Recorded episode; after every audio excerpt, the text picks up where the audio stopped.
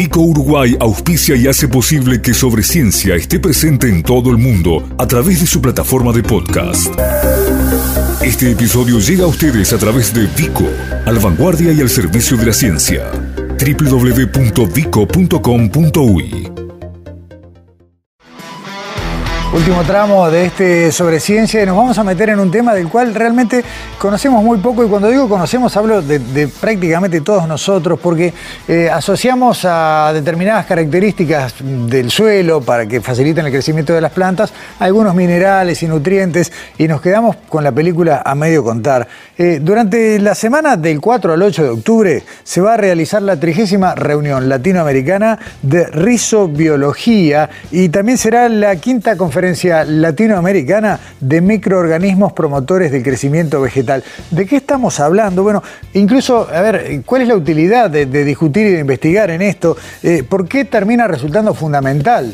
Para países como el nuestro generar conocimiento en este sentido? Estas son las preguntas que le vamos a plantear a nuestro entrevistado, Federico Battistoni, quien integra el grupo que investiga interacciones planta-microorganismo en el ámbito del Instituto Clemente Estable. Federico, bienvenido y buenas noches.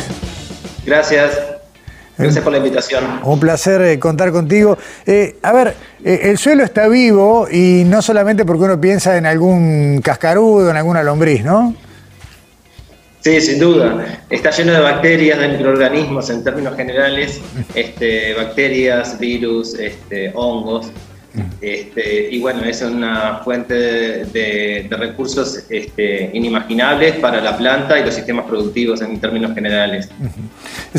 O sea, termina dándose una asociación entre estos microorganismos, estos hongos y los vegetales.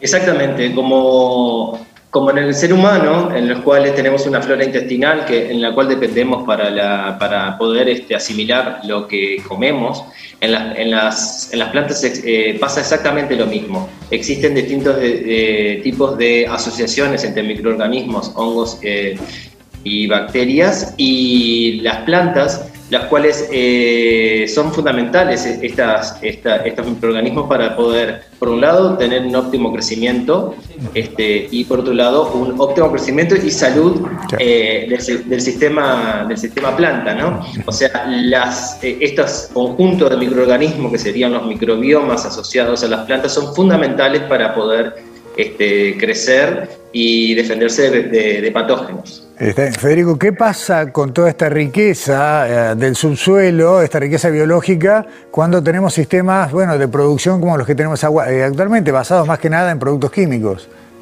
Exactamente. Este, justamente el, paradigma en el cual nos paramos es totalmente eh, opuesto al que actualmente se están este, desarrollando en este momento.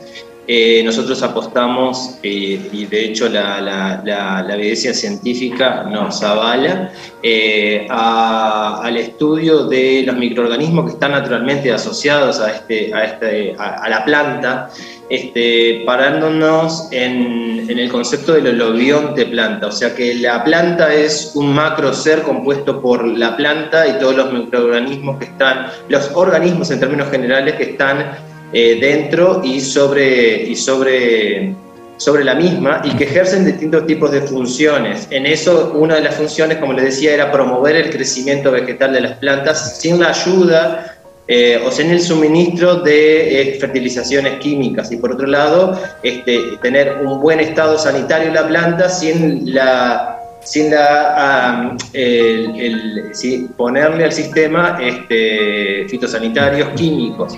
O sea, en, el sistema productivo actual tiene dos inconvenientes. Por una, un inconveniente eh, en el cual este, está basado eh, en, estos este, agroquímicos que tienen problemas que primero por un lado son importados y por otro lado este, tienen grandes problemas en el cual eh, medioambientales, ¿no? O sea, todo se va al, suelo, donde se escurre a, los cuerpos de agua y provoca la, distintos tipos de contaminaciones. Una de las contaminaciones más evidentes que, que tenemos en nuestro país eh, como causa de este tipo de, de, paquete tecnológico, que es el que, utiliza, que se utiliza en este momento, basados en agroquímicos, es la, floración de cianobacterias, por ejemplo, es algo que lo vemos y es como consecuencia indirecta, entre otras cosas, de la gran cantidad de fósforo y nitrógeno que va hacia los cursos de agua proveniente de eh, la producción agrícola. Ahora, Entonces, nosotros, sí, perdón. Eh,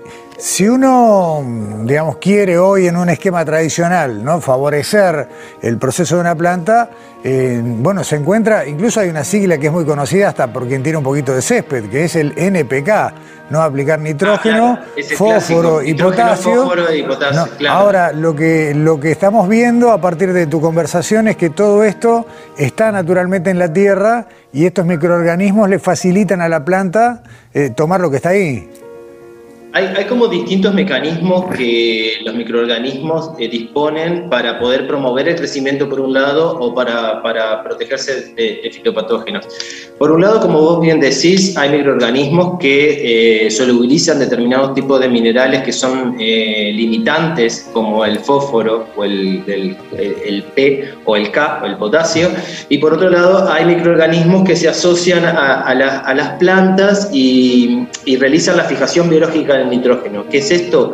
Es incorporan el nitrógeno que está eh, gaseoso en la atmósfera, que no es, no es este, asimilable por la planta, lo, mediante una reacción química que ellas producen, este, eh, lo incorporan a esqueletos carbonados, a aminoácidos y se lo transfieren a la planta. O sea, es, es otra manera de este, aportar estos nutrientes que están limitantes para las plantas.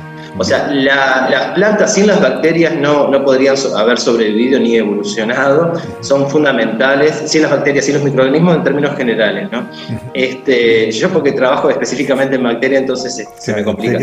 Eh, Fede, eh, ¿de qué consiste, digamos, cuáles son las expectativas que están puestas en este encuentro, en este congreso que tenemos ahora en los primeros días del mes que viene? Bueno, justamente en, este, en, esta nueva eh, versión de, como tú bien lo dijiste al principio del programa, de, la nota, este, eh, Uruguay es sede, eh, en realidad fue sede desde hace, o sea, nos agarró la pandemia en el medio, pero ahora lo vamos a hacer virtual, es sede de, este, de este evento que incluye dos grandes congresos latinoamericanos. Eh, uno es la, el, la RELAR y otro es el PGPR en términos eh, generales. Y la expectativa es que distintos actores, ya sea de la academia, de las empresas productoras de, bioinsumos, así como de, de, los productores que aplican esos bioinsumos y eh, actores que están en la reglamentación de todos estos bioinsumos, se encuentren en un lugar común y que se aporten a nivel este, transversal, con una mirada multidisciplinaria eh, de distintos tipos de experiencia y trabajos que vienen realizando en el área. Este, eh, al momento tenemos cerca de 200 eh, personas más o menos este, que estarían participando y, y bueno, la información está en la web que están mostrando en este momento. Excelente. Me quedé pensando en algo y ya, en el último minuto de, charla. Eh, ¿Menos agroquímicos y más bioinsumos puede ser por ahí la cosa?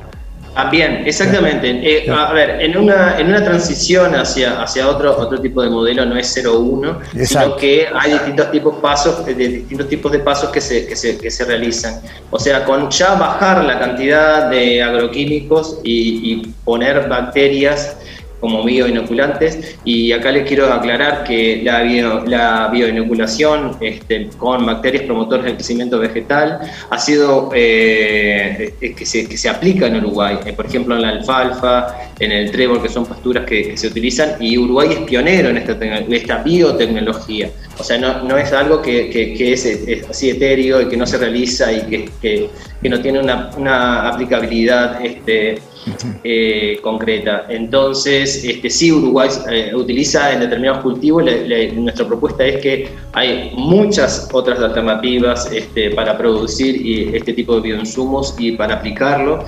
Y, bueno, también en otros países como Estados Unidos, Australia, Sudáfrica, también se, está distribuido mundialmente la, inoculación.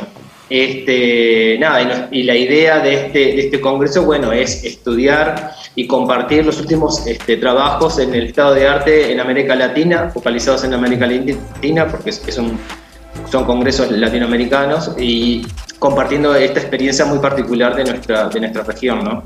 Este, y van a venir eh, expertos de todos lados del mundo, eh, van a venir, ¿no? Van a ser virtuales, de todos lados del mundo y, y, a su vez este, con un fuerte enfoque en Latinoamérica, claro.